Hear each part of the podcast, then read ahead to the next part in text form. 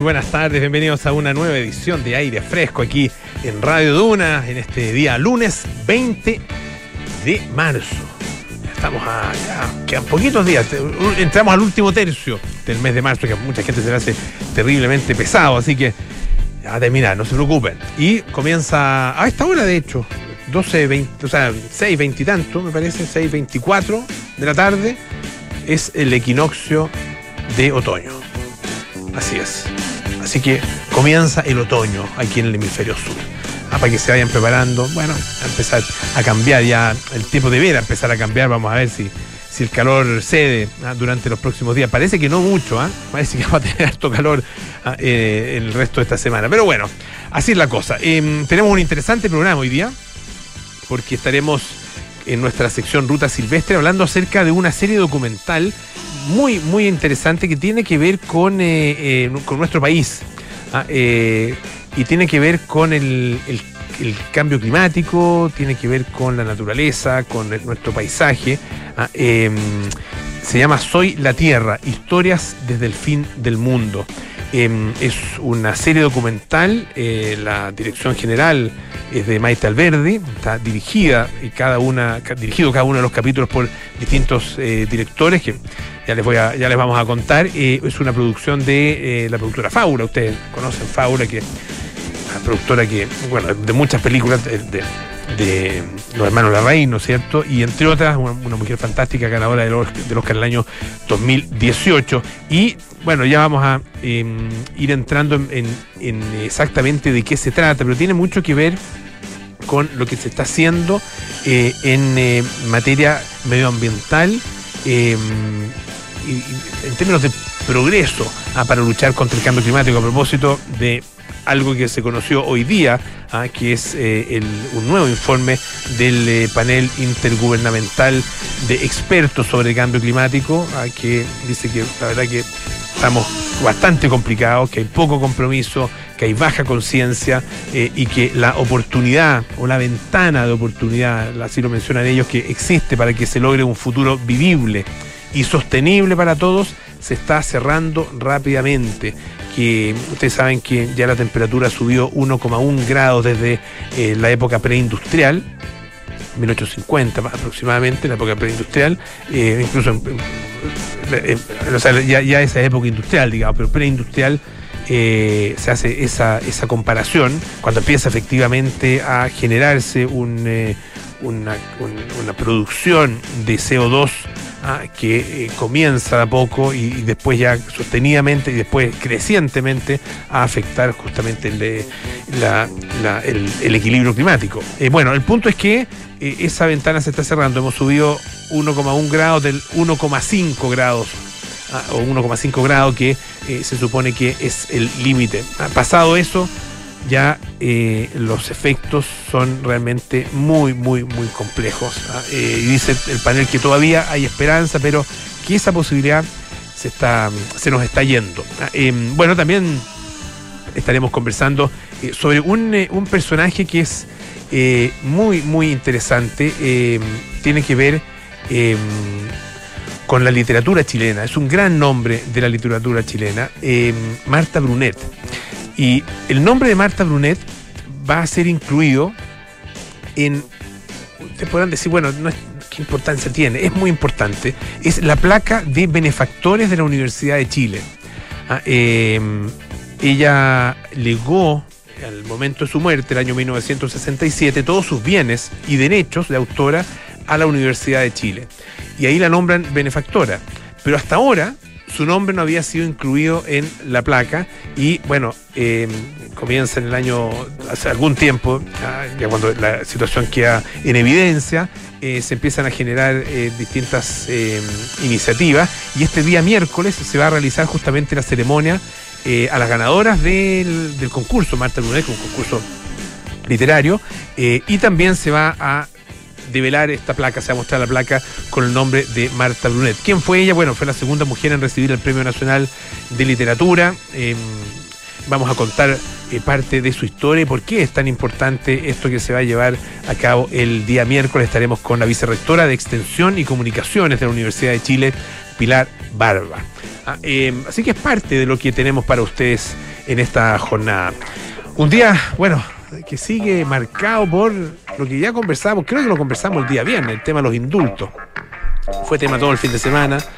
Ah, eh, y particularmente ayer, ah, eh, donde hablaron distintos ministros, o sea, un ministro y un subsecretario, el ministro de, Justicia, que fue entrevistado en TVN, el Estado Nacional, y en Tolerancia Cero estuvo eh, el subsecretario Manuel Monsalve, subsecretario del Interior, y ambos, de alguna manera, nos dijeron lo que en, otro momento se había negado, que el presidente había tenido a la vista todos los antecedentes acerca de las personas indultadas. Y, finalmente él toma la decisión de indultarlos teniendo a la vista y teniendo en cuenta eh, esos antecedentes. Ah, tanto las peticiones, las peticiones que ellos habían hecho, sus cartas, por supuesto los informes de gendarmería, también los conocían, y los prontuarios. Eh, hay varios de ellos que tienen prontuario delictual importante, previo al, estallido social, previo al 18 de octubre del año 2019. Eh, aún así, el, bueno, pese a todo eso, el gobierno sigue defendiendo la, pertinencia de los indultos, por un lado, y eh, no solo la pertinencia, sino que la necesidad eh, y también la potestad exclusiva del presidente de poder tomar esa decisión. Es una potestad o es un poder discrecional que tiene efectivamente el presidente. ¿Puede hacerlo? Puede hacerlo. ¿Debió hacerlo? Bueno, esa es la pregunta que. Esa es la pregunta que se tendrá que contestar, eh, o más bien una pregunta para la cual cada uno tiene su respuesta. Eh, obviamente depende de la mirada que se tenga. Eh, el punto es si, y esa es la, creo yo, la pregunta fundamental, si logra los objetivos que se buscan, que es la paz social. Eso lo veremos en el mediano plazo. El que intervino hoy día en esto fue el expresidente Ricardo Lagos. No, para referirse, o sea, bueno, se refiere al, tema de los indultos, pero específicamente eh, él se refiere en una entrevista del diario La Segunda a eh, el exfrentista Jorge Mateluna. ¿Y por qué es relevante que el, presidente, el expresidente Lagos se refiera a Jorge Mateluna? Porque eh, él ya lo había indultado. Ah, él en su minuto, ah, recordemos que también tomó esta decisión de indultarlo. Eh, él había sido detenido el año 92 y, ya varios años después el presidente Lagos, que a su vez recuerdan ustedes el 2000, eh, decide eh, entregarle el indulto. y bueno, esto tenía que ver con el asalto a un supermercado, con, donde murió un guardia de seguridad, y el cual fue condenado a cadena perpetua en ese minuto. Tuvo 12 años privado de libertad y finalmente el 2004 em, se, le, se le indulta por parte del presidente Lago. El punto es que él dice en esta entrevista que lo que propuso en un momento, en su momento, es que la facultad de indulto debiese estar más vinculada al Poder Judicial, que son los que tienen los antecedentes de las personas, y no aquel que hace de príncipe moderno, que se llama presidente de la República.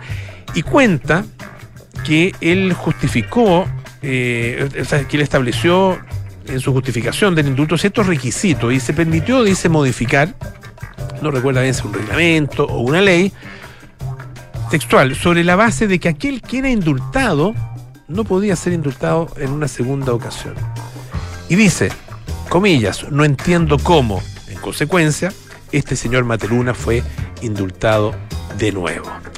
Em, bueno, también eh, profundiza sobre en general, sobre el tema de los indultos. Ah, eh, dice que la paz social no depende de un indulto, francamente. La paz social depende de otras cosas. Si vamos a hacer una cosa de fondo, el fondo es que este país está enrabiado unos con otros, como nunca lo he conocido en mi vida. En consecuencia, lo que tenemos es un problema de convivencia que es distinto. Sigue resonando los indultos, tal como sigue resonando, y vamos a ver en qué, en qué eh, termina el tema de los retiros. Ah, llamada bancarra terraplanista sigue insistiendo en, eh, la, que hay, hay que eh, aprobar nuevos retiros de las AFP, el sexto retiro en este caso, que en realidad es el sexto, por, sexto proyecto de retiro, pero en realidad eh, sería el cuarto. vamos a ver qué ocurre. Bueno, oye, en otra materia, vamos a, vamos a temas a temas internacionales. han comido insectos, ¿no? Algunos, algunos de ustedes tal vez han comido insectos, más, más de alguien se ha comido una hormiga, una mosca hay gente que se ha tragado mosca. afortunadamente no he tenido ese, ese placer. Eh, pero sí hormiga. Y tienen su saborcillo, son medias picantonas. Eh, pero bueno, y también he probado em, em, saltamontes. Ah, los chapulines en México, que los hacen así como fritos. Han frito y quedan quedan eh, crujientes, eh, pero un poquito mm, eh, viscosos al interior. No sé si es tan agradable. Pero bueno, el punto es que se ha hablado mucho acerca de la alimentación a través de insectos y los beneficios que trae, grandes fuentes de proteína, abundancia, se pueden criar, qué sé yo. Bueno, trae una, una plataforma científica que se llama The Conversation y que alerta sobre los riesgos de emplear insectos para alimentación humana afirmando que no todos son ventajas y su consumo implica algunos peligros potenciales para la salud. Em, estos son especialmente, eh, tienen que ver con, particularmente con algunas de las especies. La FAO ha recomendado el consumo de insectos como una estrategia de lucha contra el hambre. Dice, tal como les mencionaba, que son una fuente alternativa y, sostenible de proteínas de alta calidad, ácidos grasos esenciales y micronutrientes. Eh, pero claro, si además que son versátiles, qué sé yo, punto de vista tecnológico, no tiene para qué comerse el, el, qué sé, el bicharraco completo. Se pueden hacer, no sé, harina. Y con esa harina, sí. Ahora, saber que uno está comiendo harina de bicho no, es muy agradable, pero bueno, ante la necesidad. Bueno, el punto es que cita algunas sustancias antinutritivas o tóxicas asociadas al consumo de insectos. Uno de los ejemplos es la quitina, que es el principal material eh, que forma el exoesqueleto. ¿Se acuerdan de los exoesqueletos? El profesor Rosa. Sí, pues. El mundo del profesor Rosa, el exoesqueleto. Explicaba muy bien. Eh, y que, está presente en los artrópodos y que ejerce un efecto negativo en la digestibilidad de las proteínas y en su utilización. Otro compuesto Ah, otro elemento, los taninos. Ah, dice que son complejos insolubles con las proteínas y reducen su biodisponibilidad. Habla acerca de otros que la verdad que me superan fitatos y oxalatos que reducen la absorción de elementos minerales como calcio, zinc, manganeso, hierro y magnesio. Las saponinas, ah, que interfieren en la digestión de las proteínas, reducen la absorción de vitaminas y minerales y están asociadas con estados de hipoglucemia. Eh, también se habla de los alcaloides, etcétera, etcétera. Es decir, hay varios elementos em, que, hacen que sea, que sea aconsejable más bien estudiar, em, estudiar efectivamente los efectos que puede tener el consumo eh, de los insectos y a lo que se agrega algo que es más preocupante aún, que pueden estar contaminados con bacterias patógenos, patógenas, salmonella, eh, campylobacter, Escherichia coli, la famosa Escherichia coli, o Bacillus cereus. Ah, eh, parásitos que efectivamente pueden traernos eh, a los seres humanos problemas eh, muy, muy graves en nuestro aparato digestivo y más. Em, así que ojo con, ojo con los bichos. Siempre hay que tener ojo con los bichos. Escuchemos a Sheryl Crow con All I Wanna Do. This ain't disco.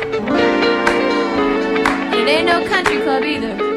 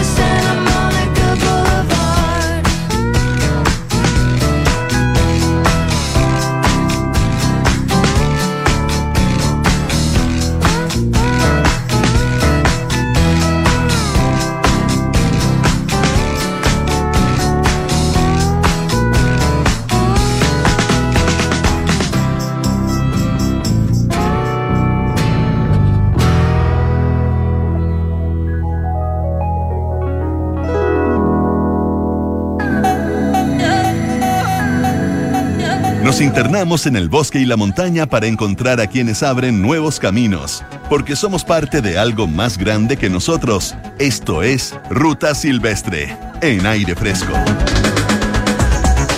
Bueno, ya es hora de nuestra sección Ruta Silvestre, como todos los días lunes, aquí en el programa. Y mm, le estamos dando una, una vueltecita hoy día, porque mm, tiene que ver con la naturaleza, por supuesto, tiene que ver con medio ambiente también, y, pero con una mirada un poco distinta, muy en el, en el marco, y se los decía yo al principio del programa, de lo que está pasando con nuestro planeta, muy en el marco de la crisis climática, eh, porque se mm, realizó una, una serie documental que se llama Soy la Tierra. Eh, y esta serie documental contiene experiencias eh, protagonizadas por bueno, distintas, distintas personas y distintas organizaciones, eh, a través de las cuales se está ayudando a combatir el cambio climático. Es una serie de, que, realizada por una productora Fábula, a cargo como directora general de Maite Alberdi, y estamos con eh, María Paz González, que es eh, directora de, de, algunos de los capítulos, ¿ah? eh, y ella nos va a contar, bueno, de qué se trata. Cómo fue realizado, dónde además podemos verlo, porque también es una cosa bien, bien importante. María Paz, bienvenida, muchísimas gracias por estar con nosotros.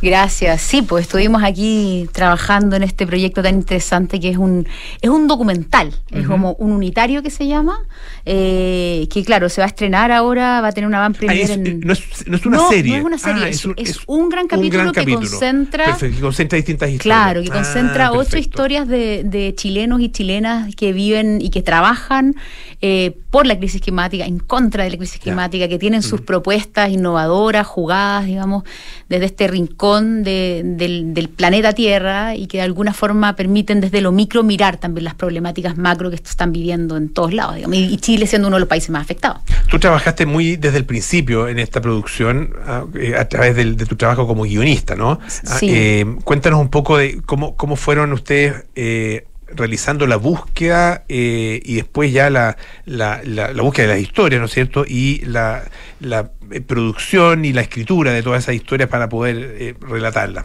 Claro, súper. Sí, mira, yo llegué aquí a colaborar con, eh, con Maite Alberdi, ¿cierto? Y con un equipo de investigadoras que junto a Imagen de Chile estuvieron rastreando historias que fueran significativas y que estuvieran un poco en este vértice entre, entre ser, eh, de mirar al futuro, ¿cierto? Eh, pensar soluciones, pensar qué vamos a hacer con este cambio climático que se avecina de una manera tan radical. y por otra parte, pensar en que Chile era un, territorio privilegiado para mirar esas temáticas. Entonces, bajo esa, bajo esa, esa premisa, ese, punto de entrada, eh, se empezó a investigar, se empezó a buscar historias por todo Chile y nos encontramos con un montón de, de, de, científicos. Acá la idea también era visibilizar a los científicos que muchas veces trabajan encerraditos en sus proyectos y que muchas y difícilmente comunican realmente lo que está pasando o el impacto que pueden tener eh, sus, sus aportes, sus, sus, sus apuestas. Y nos encontramos, la verdad, con un mundo alucinante. Para mí fue todo un descubrimiento. Yo a mí me, me, entusiasmó mucho esto de entrar a un documental sobre el cambio climático, porque se habla de esto, pero pocas veces uno tiene la posibilidad de entender en concreto qué tipo de problemas estamos hablando y qué tipo de soluciones, mm. entre comillas, porque también acá hay un cruce entre lo, entre lo micro, ¿cierto? Entre lo que pueden hacer las personas y también lo que tienen que hacer los privados, los estados, ¿cierto? Es un mm. trabajo muy transversal. Eh, y ahí nos encontramos con un montón de personajes que están en ese día a día. Y si quieres profundizamos más de eso. Sí, sí, va, va, vamos ah. a profundizar. Entonces, la mirada es, eh, de alguna manera, una mirada eh, esperanzadora en términos de, de, poner el énfasis y poner el foco en eh, quienes están trabajando en favor, ¿no es cierto?, de eh, la eh, mitigación o la adaptación al cambio climático. No es un, no es un documental que denuncie hechos directamente, ¿no? Claro, claro, claro. No. Sí, no, no, no. Es un, es un documental que parte igual desde un escenario bien catastrófico. Ya, ya. El punto de partida es catastrófico, pero uh -huh. asumiendo eso, uh -huh. luego entramos a, a, ver qué podemos hacer, porque la, los hechos ya dicen cosas, digamos. O sea, hay estudios concretos que hablan del cambio climático como una cosa no eh, especulativa, sino que como una situación que tiene impacto directo y que se está viendo en el territorio. O sea, uno mm. lo está viendo en la costa de Chile, lo está viendo en los glaciares, y ese es el punto de partida y de trabajo también para los investigadores. Mm. O sea, ¿qué hacemos frente a esto que pasa ahora? No en 20, no en 30, no en 50. No, claro. Y ahí, por ejemplo, había un, eh, hablábamos con un astrónomo, con Andrés Jordán, que era bien interesante su mirada. O sea, me decía... Eh, acá yo digo, ya, pero uno ve las estrellas, ¿cierto? Y uno se imagina con todo este trabajo de los telescopios que uno va a buscar otro planeta, que va a pasar algo y que nos vamos a poder a vivir. Uno se imagina, ¿no? En el, en el imaginario un poco de la gente que ha crecido con la ciencia ficción está esa idea de que, ¿cómo? En algún minuto nos vamos a salvar. Y él era, el, lo que nos enseña la astronomía hoy día es que no hay un planeta B. Aquí es este el único planeta que realmente vamos a poder estar y tenemos que trabajar con esto y cuidar esto porque no hay más. Y ese era un punto de partida bien dramático también, pero potente. Eh, el, tiene un, subtítulo el documental, no sé, Soy la Tierra, Historias desde el fin del mundo. Ah, eh, el, y, es, y, eso es interesante porque eh, uno tiene la impresión de que desde este rincón del mundo tan alejado de todo, es poco, lo, es poco el, aporte y poco el impacto. Mm. Ah, eh, ¿cómo, lo, ¿Cómo lo ven eh, eh, eso y cómo está transmitido mm. en, el, documental? Porque finalmente, claro, hay, hay, distintas miradas. Hay una mirada es el aporte global que se puede hacer, pero también el aporte micro, el aporte local. Exacto. Ah. Sí, sí, sí. Yo creo que es un, era una pregunta del documental y creo que es la pregunta también que, que, que, se le hace a los televidentes. O sea, desde mi lugar, desde mi experiencia, ¿cómo puedo aportar? Entendiendo que todas las acciones que se visibilizan en el documental, muchas de ellas, digamos, son replicables cómo creo yo en mi barrio un modelo de cultivo que me permita eh, relacionarme de otra manera con mi entorno y generar una comunidad y una sociedad dentro de una ciudad donde eh, entiendo los conflictos y manejo la, y, me relaciono de otra manera con la naturaleza. O cómo en el fondo eh, pienso como, como, como, no sé, había un tipo que cultivaba lechugas en unos metros cuadrados chiquititos y, y al cálculo de que vamos a necesitar un 70% más de producción alimentaria. Y en el fondo hay una bodega en Quilicura donde están haciendo en un, en un espacio muy chiquitito muchísimo, 95% más de lo que se puede producir a campo abierto. Entonces, son medidas que se pueden replicar y muchas de ellas se están replicando. Los neblineros, por ejemplo, captar eh, las gotas de, de, la niebla para transformarla en agua para terrenos que hoy día son casi desérticos. O sea, acá la situación es radical, o sea, ver cómo el desierto se está extendiendo hasta, la, hasta Santiago, o sea, y cómo un grupo de estudiantes y de niños con unos eh, personas muy motivadas intentan como bloquear, generar un, y se ponen grandes objetivos, ¿no? Queremos ser un bloque entre el desierto y, la zona central. Son mega objetivos de gente que tiene una fuerza eh, alucinante, digamos, o sea la Bárbara Saavedra, que está con una fundación en, en ¿cómo se llama este lugar que es bien increíble como en, Tierra del Fuego, en Caruquinca. Mm. Digamos que ahí el objetivo es preservar, o sea, que no, no, no hay que innovar, hay que mantener, hay que volver atrás, hay que no tocar. A veces nuestro trabajo como seres humanos es no invadir, no tocar. Bueno, claro, es un tema que hemos conversado acá mucho en el programa, que tiene que ver con la conservación. Claro. Ah, eh, y, el aporte que efectivamente puede hacer la conservación, eh, que no, no significa guardar las cosas, eh, eh, o sea, conservar mm. no es, no es em, como eh, marginar o, dejar el, cierto territorio mm. sin ningún tipo de uso, ¿no? Su mm. gran uso, su gran objetivo es justamente permanecer lo más intocado posible. Para, para, y se puede explorar, se puede recorrer, se puede visitar, pero no, mm. no eh, modificar de manera sustancial. Pero eso políticamente es algo que ellos han tenido que sostener, digamos, porque en el fondo, en, en, tiempos como estos, donde todos los resultados se miden por el corto plazo, qué se hace con el territorio, cómo se ocupan, cuán eficiente, la conservación no suena eficiente. Es decir, no voy a tocar esto, mm. porque tiene que seguir estando como es o recuperarlo. Entonces cuesta, son, mm. son científicos y son personas que tienen un discurso súper eh, obstinado y rebelde, digamos, mm. en insistir con que hay ciertas cosas que podrían no funcionar en términos como de eficiencia, pero que son indispensables. Estamos conversando con eh, nuestra entrevistada esta tarde, María Paz González, es ella directora, eh, directora eh, audiovisual, digamos, directora. tú, has hecho películas de ficción y de no ficción, sí. ¿ah? de, documentales y también y también cine, cine de ficción, digamos. Sí, ¿ah? Y este caso, claro, es, no ficción, evidentemente, un documental que se llama Soy la Tierra, ¿ah? historias desde el fin del mundo. Y esto está. Mm, eh, eh, quien está detrás es eh, Marca Chile, ¿no es cierto? Sí, Imagen de Chile. Imagen de Chile, eso es, Imagen de Chile. ¿qué, ¿qué, imagen se, se busca proyectar? Em, porque, claro, uno, uno podría. uno mira, mira Chile en, en un contexto internacional y claro, se sabe que tenemos, y, muchas veces se divulga eso, ¿no es cierto? ¿Cuáles son nuestras, mm. nuestras crisis, mm. nuestras zonas de sacrificio, por ejemplo, mm. ah, eh, nuestra, nuestra, deuda ambiental? Pero también, eh, en general, eh, Chile saca una nota bastante positiva. Mm. ¿ah? en términos en términos ambientales, sobre todo en términos comparativos. ¿ah? Si comparamos con otros países de la, mm. región, por ejemplo, tenemos sacamos una buena nota. Mm. ¿ah? ¿Cuál es la, mirada que tiene que tiene este documental hacia hacia esa proyección, digamos, de la imagen de nuestro país? Sí, sí, sí.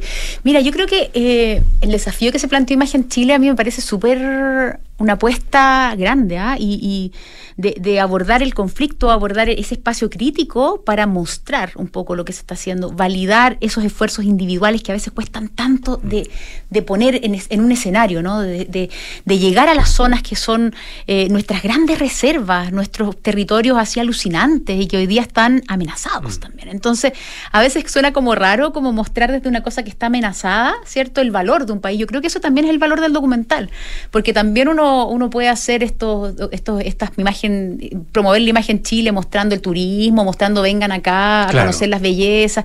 Y creo que eso ya estamos más, el, problema que tenemos hoy día es mucho más grande que eso. Mm. Entonces siento que el desafío que está tomando Imagen Chile en ese sentido es potente. O sea, es un mensaje potente de que tenemos que visibilizar lo que tenemos. Eh, eso tiene un valor gigante, eh, pero al mismo tiempo es un llamado a la acción un llamado a la acción para los ciudadanos, pero también deja la pregunta a cómo nos relacionamos con las instituciones, cómo la política también se hace cargo de esto, porque a mí todos estos científicos me decían, no, tenemos que hacer algo y estamos trabajando, pero también me dicen al mismo tiempo, no sacamos nada de que cada uno de nosotros en sus casas esté reciclando la basura, esté, qué sé yo, comprando productos biodegradables, y las instituciones y si los privados y si realmente los que tienen poder de decisión nos generan cambios de impacto porque este es un tema tan grande que nos sacamos con los chiquititos. Entonces también es un llamado de ver estas pequeñas historias que de alguna forma también uno las ve en el medio de la Tierra, ¿no? Mm. Un planeta, ¿cierto? Y hay un pequeño en el fondo, estas pequeñas historias que son amplificables, ¿cierto? También ese fue un criterio importante. Son cosas que podrían hacerse en otro lado. El tema del hidrógeno verde, por ejemplo, que puede amplificarse a, cómo sostenemos un poco la materia energética de un país, también son cosas más grandes también. Claro, y hay algunos, algunas de estas, no sé si en este caso estas iniciativas, pero sí eh, esta mirada que en algún momento también eh, acá en Chile agarró harto vuelo. Ah, estoy pensando, por ejemplo, en todo el movimiento en contra de la instalación de Hidroaicén mm. allá en la Patagonia, ah, que finalmente se convirtió en un movimiento ciudadano muy potente que, en definitiva, probablemente junto con otros elementos, mm. ah, eh, no sé, evaluaciones económicas eh, eh, más, más, más, más, estrictas, no mm. sé, no, sé las razones, pero finalmente hacen que el proyecto fracase y que, y que, y que se salve del río Báquer, el río Pascua, en algo que que yo creo que en el futuro, mm. o sea, ya, ya en el presente, pero en el futuro aún más eh, vamos a celebrar y vamos a decir, eh, ahí hubo mucha sabiduría mm. de, la gente. Ah, e, en, este, en este tipo de iniciativas también se ve eh, un poco la posibilidad de que se conviertan en espacios de participación, espacios de acción para, para los ciudadanos. Totalmente. Yo creo que uno de los casos que recoge el documental y que es bien emblemático en ese sentido es el que ocurre en Cuatro Álamos, donde vecinos mayores de edad se organizan como para tener unos huertos y ellos encuentran ahí un espacio de convivencia alucinante. Y ellos parten a propósito de algo que les sucedió el 2000 cuando un alcalde fue y votó un bosque para que para ellos era fundamental. Y están los archivos de los viejitos aferrándose a los árboles desesperados porque tenían un sentido y una comunicación con la naturaleza que se había perdido. Y creo que esa iniciativa también nos obliga y nos, invita a pensar un poco en cómo socializar, cómo esta cosa la hacemos algo social, no es una cuestión mm. individual de, de, una persona o de un científico, también es algo de las personas en un edificio, ¿cierto? También hay un, un cruce entre lo micro y lo macro. Sí, em, me tocó entrevistar hace poquito a, Christine Tompkins a ah. propósito del, de, bueno, de la donación, ¿no es cierto?, de, un nuevo parque y, también del documental mm. en, que ella es protagonista, el eh, Wildlife. Y ella decía, la verdad que hay múltiples eh, acciones mm. y múltiples iniciativas. Es cosa de decidirse, lo voy a mm. hacer. Mm. ¿ah? Salir del, del, del, estado de inacción, digamos, eh, y decir, ya, lo voy a hacer, me voy a comprometer. Y hay muchas formas eh, de hacerlo. ¿Cómo se puede ver el documental? ¿Dónde, lo podemos encontrar? Sí, mira, el documental va a tener ahora una van premier que va a ser en Londres, que, a propósito ahí de, los 200 años. está más difícil. claro, no está más difícil. Y luego al día siguiente se va a estrenar en Amazon Prime. Va a estar ahí ah, disponible para todo el mundo. Así que esta semana ya el, jueves, tengo entendido, el viernes. El viernes ya va a estar disponible en Amazon Prime para, para todos, así que ahí se puede ver sin ningún problema. Excelente, le queremos dar las gracias a nuestra entrevistada María Paz González, realizadora, directora, una de las directoras del documental Soy la Tierra y em, Historias del Fin del Mundo, así se llama. Muchísimas gracias María Paz, que esté muy bien. Gracias a ti. Es hora a continuación de recorrer nuestra ruta de la semana. Esto es la ruta de la semana de Andes Handbook en aire fresco. Cerro del Medio, subida por su cara este, Parque Yerba Loca. Muy cerca del sector oriente de la capital, el Cerro del Medio es una montaña con 2.326 metros de altitud que se ubica en el sector Corral Quemado, en el camino hacia Farellones. Con una huella bien señalizada hasta su cumbre, su acceso desde el Parque Yerba Loca es una buena alternativa para trequeros y excursionistas de media montaña. Su cumbre es un excelente mirador de las grandes montañas del valle Yerba Loca, como los cerros Manchón, Altar y La Paloma. La dificultad de la ruta va de fácil a moderada, con 7 kilómetros de extensión y 560 metros de desnivel desde el estero Yerba Loca hasta su cumbre. El acceso es por el kilómetro 22 del camino a Farellones, por el parque Yerba Loca. Las entradas se compran de manera online antes de ir al parque y en el ingreso habrá que registrarse. El sendero inicia en el sector Villa Paulina, a 1900 metros sobre el nivel del mar, desde el lado oeste del estero Yerba Loca. Desde el cauce se inicia muy pronto el ascenso con una diagonal. El objetivo es remontar la cara este del cerro que se caracteriza por tener acarreos de piedra y vegetación nativa. Una vez en la parte superior del acarreo, se alcanza el filo cumbrero a 2.200 metros de altitud. Serán necesarios 15 minutos de caminata fácil en dirección sur para llegar a la pequeña pero hermosa cumbre del Cerro del Medio. El descenso es por la misma ruta de subida y la excursión completa toma entre 3 y 4 horas. Recomendaciones. Recuerda siempre revisar el pronóstico del tiempo antes de ir al cerro de excursión. Hay señal de celular en algunos tramos de la ruta. Para tener la descripción completa de la ruta, el track, fotos y más, visita www.andeshandbook.org y busca Cerro del Medio.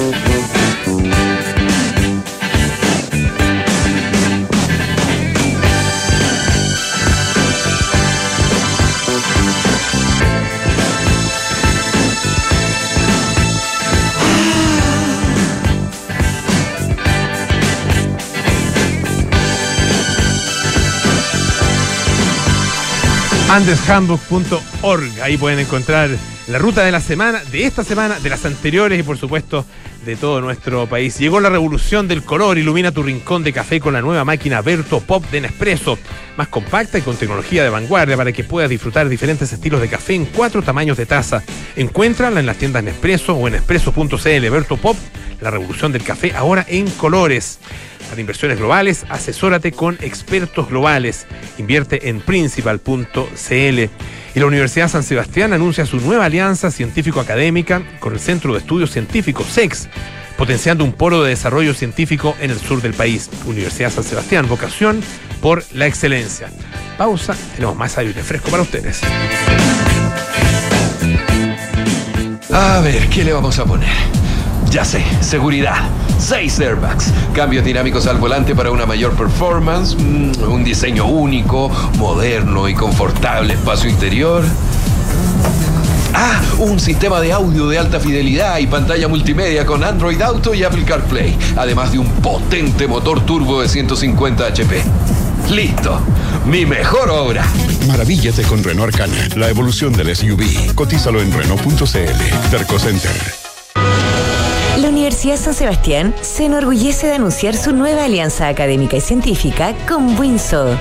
Juntos construirán uno de los centros veterinarios más grandes del país para la atención de animales domésticos, de fauna silvestre y rehabilitación de fauna nativa, donde se desarrollará docencia e investigación. Esta alianza es un nuevo compromiso de la USS con la formación de profesionales que fortalecerán el desarrollo de un medio ambiente sostenible. Conoce más en uss.cl. Universidad San Sebastián. Vocación por la excelencia. En 1972 el grupo Eagles debutó con un álbum que mezclaba su sonido armónico con los toques de country rock, que era marca registrada de los cerros de Los Ángeles. El disco Eagles sería el primer paso en una carrera que los convertiría en la banda más popular de Estados Unidos. El debut de Eagles. Esta es la historia que te contaremos hoy desde las 8 y media en un nuevo capítulo de Sintonía Crónica Debut en Duna 89.7. ¿Quieres invertir directamente en el extranjero? Hazlo con Principal en nuestra plataforma internacional de inversiones, donde podrás proteger tu patrimonio eligiendo la alternativa que más te acomode. Acceder a Pershing con portafolio 100% en el extranjero. Seleccionar tus propios fondos de las mejores administradoras del mundo o elegir alguno de los portafolios construidos por nuestros expertos usando la red internacional de fondos más grande del mundo. Invierte en el extranjero. Invierte en Principal. Principal, expertos en nuestro mundo para que tú te enfoques en el tuyo. La rentabilidad es fluctuante, por lo que nada garantiza que las rentabilidades habilidades pasadas se mantengan en el futuro. Proteger lo que más quieres es lo que nos hizo llegar a Chile, porque tenemos un compromiso con más de 100.000 familias a lo largo del país y seguiremos de norte a sur entregando tranquilidad a cada uno de esos hogares y negocios que confían en nosotros, porque cuando tú activas Verisur, nosotros activamos tu tranquilidad. Estás en aire fresco con Polo Ramírez. Ya estamos de vuelta aquí en aire fresco, esto es Radio Duna. En marzo continúan los días match de Renault. Lleva tu Renault Arcana con un increíble descuento y con patente gratis. Llegó la revolución del color, ilumina tu rincón de café con la nueva máquina Vertuo Pop de Nespresso, más compacta y con tecnología de vanguardia para que puedas disfrutar diferentes estilos de café en cuatro tamaños de taza. Encuéntrala en las tiendas Nespresso o en nespresso.cl Vertuo Pop, la revolución del café ahora en colores. Vamos a conversar acerca de, de alguna manera, del pago de una deuda. Em, es una deuda que, la verdad que tiene ya bastantes años. Ah, eh, el fondo es del año 1967. Em, la escritora chilena Marta Brunet eh, fallece en ese momento y em, en el momento de su muerte ella legó todos sus bienes y particularmente sus derechos autorales a la Universidad de Chile. Em, y claro, ella eh, fue nombrada benefactora, pero su nombre no había sido incluido en la placa, ah, en la placa de los benefactores de la universidad. Y esta, esta deuda, bueno, se va a saldar en dos días más. Pasado mañana va a haber una ceremonia en que además se van a conocer las ganadoras del concurso Marta Brunet. Y queremos conversar acerca de todo esto, ah, de la, de la experiencia, o sea, de, la, del concurso, por supuesto, pero particularmente de esta deuda que se salda con Marta Brunet. Estamos con Pilar Barba, que es, eh, arquitecta, eh, vicerrectora de Extensión y Comunicaciones de la Universidad de Chile. Pilar, bienvenida, muchas gracias por estar con nosotros. Hola, buenas tardes, eh, Polo, y buenas tardes también a todos nuestros auditores y auditoras. agradezco mucho este espacio para contar estas buenas nuevas y esta deuda que se salda. Bueno, como tú nos, nos contabas, introducías, eh, Marta Brunet eh, es un personaje, es una intelectual chilena, literata chilena muy importante y sin embargo no tan conocida, yo creo. Eh, es nuestra segunda Premio Nacional de Literatura Mujer en el año 61, el mismo año en que nací. Ah, mira. Sí, al tiro, al tiro conté el año que era así, sin preguntar. Bueno, em, y en ese momento, eh, bueno, ella muere a los, a los 70 años eh, de una manera bien trágica. Ella estaba leyendo un discurso eh, en el momento que era aceptada en la Academia de la Lengua de Literatura en, en Uruguay, y se desploma ah, leyendo. Así que a los 70 años, entonces es una cosa muy trágica. Mm. Ella había dejado en su testamento eh, como único benefactor a la Universidad de Chile. No hay ninguna explicación. Nosotros, Ella- porque ella no es formada en la Universidad de Chile. no No, es formada, no, no es formada, ella tiene autoformación. Claro. Es formada por su familia, Por por, familia, tutores. eh, a los 14 años viaja a Europa y tiene una serie de experiencias. Es una mujer muy culta, Mm. pero no tiene una formación formal. Y mm, eso sí tiene una, una relación importante con la Universidad de, de Chile a través de otra gran mujer que es Amanda Labarca, a través de las escuelas de temporada. Ahora, si bien el legado no dice por qué, creemos que, que esa participación en las escuelas de temporada tienen que haber sido muy importantes para Aman- Amanda Labarca y perdón para Ah, Marta Brunet. Marta Brunet. y Marta Brunet es una persona que cree profundamente en la educación pública y de alguna manera lega a la educación pública en el cuerpo de la Universidad de Chile eh, todo lo que ella tenía. Ella, eh, bueno, escritora eh, de, tiene, una obra bastante vasta, ¿no es cierto? Sí. Ah, tiene, y tiene distintos periodos y se le caracteriza como, una, obra con, con distintos periodos. Hay eh, libros bien, eh, bien fundamentales como eh, Montaña Adentro, por ejemplo. Que es su primer libro. Que es, que es su primer libro. eh, y bueno, después tiene varios, varios otros. eh, Raíz del Sueño, La Mampara, eh, eh, María Nadie, eh, etcétera. Eh, y como tú decías, claro, es una escritora eh, muy importante, pero poco conocida. ¿Por, por, por qué crees que se da un poco esa, esa eh, dualidad? Eh, porque se da. ¿Tendrá que ver con que es mujer? Yo creo que sobre Sí, todo, te iba a ¿tendrá decir ver sobre todo eh, que, es, que es mujer. es ese- sí. ¿Es esa la razón fundamental? Yo creo que... Porque, claro, uno toma el caso de María Luisa Bombal Exacto. eh, y, y, y no tiene el, el- es que es más conocida, ¿no es cierto? Una, una escritora que se reconoce también como una de las fundamentales en, en nuestro país, qué sé yo. Pero claro, eh, al lado de la difusión y de la preeminencia que tienen otros, eh, que tienen varios de los escritores, ¿no es cierto? Y poetas chilenos, eh, está muy, muy por debajo en ese sentido, Es- ¿ah? en términos de la importancia que se, la, que se le reconoce. Eh, es cierto, en general a la literatura femenina todavía. Claro.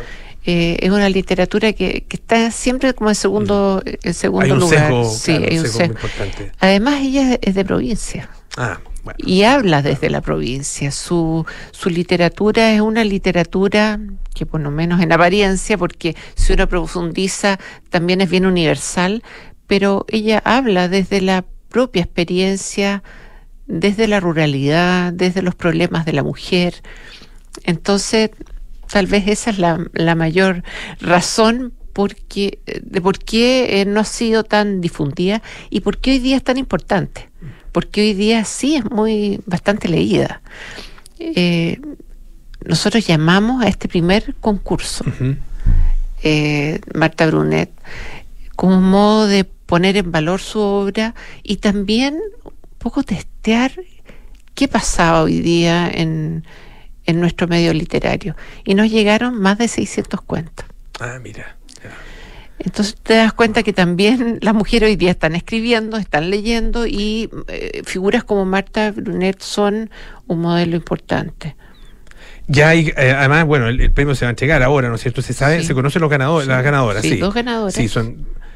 Cuéntanos un poco de ellas, a ver. Eh, son dos ganadoras. El primer lugar lo tiene la, una poeta y, y narradora bastante joven, eh, reconocida en el mundo transandino por su obra y por su participación como editora de un blog, que es Ah, re mira. interesante. Yo invito a los, a los auditores y auditoras a ver, se llama, eh, el, el blog se llama eh, Eterna Cadencia. Como la librería que está en Buenos Aires. Sí, exacto. Y mm, bueno, eh, y ella ya tiene editado en Chile tres obras. Eh, eh, Valeria va a recibir, ya está en Chile, va a recibir un premio de un millón y medio. eh, y el cuento que, que gana eh, se llama Cera de Avispa. Y es un cuento muy bonito, es un cuento de una mujer, una joven, que vive en el medio rural y que tiene que tomar la decisión si dejar aquello y, aventurarse en fuera de su espacio de, de confort, fuera de la seguridad familiar. La otra eh, ganadora es Nora Pujomovsky, es de Córdoba también, Argentina. Es una autora inédita. Eh, está próxima a lanzar su primera novela, recibió el segundo lugar, va a recibir 800 mil pesos como segundo lugar, también nos va a visitar. Eh, su cuento se llama La Trocha, es una herida abierta y toca una temática bastante actual de las mujeres y la migración es un cuento que a mí me conmovió mucho, muy triste. Em, los invito también a leerlo, cortito y muy, muy interesante. Eh, me impresionó eh, la capacidad de transmitir esos miedos a los que enfrentan las mujeres que migran, que se aventuran a lugares desconocidos con, su, con sus hijos un tema de, de super actualidad. Super actualidad. Que, que, pocas veces lo miramos desde. desde eh, siempre se mira desde un poco desde la política pública de, de, nuestro país como país receptor de migrantes, pero pocas pocas veces se les, se, les conoce su historia, ¿ah? y particularmente a las mujeres. Así es. Eh, hay cinco menciones honrosas, voy a leerlas, bueno, me las sé de memoria. Es Maibo Suárez, Macarena Araya, Catalina Zamorra, Zamora, perdón, Melisa Orrego y Paulina Valenzuela. Eh, todas chilenas. Ah, perfecto, ya. Los dos, eh, el primero y segundo, Argentina, ¿no es cierto? Y después, eh, que, el, el, jurado, en, que, un poco que estaba que, buscando, bueno, no sé si se busca por parte del jurado, pero ¿qué, qué se evaluó y, y, por qué estos cuentos fueron, en definitiva, los, los galardonados? Sobre todo calidad literaria, o sea, calidad de narración, eh, haciendo honor al trabajo de, de, Marta Brunet. es, el, trabajo fue arduo porque mm, el jurado de académicos de nuestra universidad que forman parte de, del comité de Marta Brunet eh, tuvo que hacerse cargo de, elegir este, entre esta multitud de voces de mujeres que, que en el fondo escriben en Chile. En Chile y en Latinoamérica, porque eh, están convocados de Argentina, Uruguay y Chile. Perfecto. Esa fue la convocatoria de este primer concurso, hermano. Estamos conversando con la vicerrectora de Extensión y Comunicaciones de la Universidad de Chile, Pilar Barba, a propósito de Marta Brunet, eh, del concurso Marta Brunet, eh, del cual Pilar nos contaba recién, pero también de eh, esta deuda que existía por parte de la universidad que se va a saldar el día miércoles en una ceremonia donde se va a desvelar em, la, mm, el es, una, placa, una placa, ¿no es? Es una placa, es una placa que, que, ya, o sea, que está desde hace, hace, tiempo. ¿Hay otras mujeres ahí o no? No, no hay ninguna mujer en, esa, placa. En, está en el hall de la Casa Central, eh, entrando a mano izquierda, ya. en la entrada del Salón de Honor. Entonces vamos a tener eh, primero una ceremonia que va a contar con la, con la presencia de la rectora, están invitados también el ministro de Educación, la ministra de la Mujer eh, y también, a ver, el ministro Aguirre también está, está invitado. el ministro de la Cultura. Esperamos que, vayan.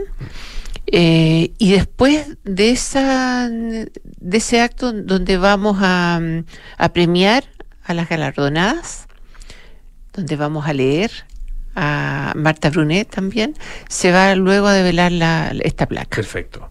Y va a ser entonces la primera mujer eh, a, la que se le reconoce, ¿no es cierto?, mm, esta, este, este, acto de, en beneficio de la Universidad de Chile, esta donación que ella hizo de su, de su legado, eh, como los derechos de autor, digamos, y también eh, entiendo que eh, sus bienes, ¿no es cierto? Sí, él legó todos sus bienes. Todo, todo, a la Universidad de Chile. Sí, hay que decir también que ese legado también sirve para que anualmente se ve que de acuerdo a lo que ella eh, puso en su testamento, ella pidió que fueran dos, dos niños, una niña y un niño de Chillán, de los, del Liceo Público de Chillán, que hoy día lleva su nombre y el otro es el que lleva el nombre, tiene que el, el Liceo de, de Hombres de, de Chillán. Ahí, sí me, ahí me. Narciso Ton- eh, Tondró. Perfecto. Eh, eh, en su testamento estaban que fueran dos niños y lo que se da hoy día es una beca como hay, hay gratuidad lo que se da es una beca de manutención para aquellos niños que entran a la Universidad de Chile desde estos dos liceos. Perfecto. Pilar Barba, eh, vice- vicerrectora, digo, de Extensión y Comunicaciones de la Universidad de Chile, muchísimas gracias por estar esta tarde acá en Muchas Aire gracias por esta invitación. Y vamos a estar Eh, atentos a lo que, a lo que sí, ocurre el día invitamos a todos los auditores que quieran asistir a este evento que va a suceder mañana. Listo, muchísimas gracias. ¿ah? Y ya nos vamos, viene Cartas Notables con Bárbara Espejo, Nada Personal con Josefina Ríos y Matías del Río, Terapia Chilensis con María José Ochea y Max Colodro, 20-30 horas, Sintonía Crónica Debut con Bárbara Espejo y Francisco Aravena. Nosotros nos juntamos mañana a las 6 de la tarde para más aire fresco. Chao, chao.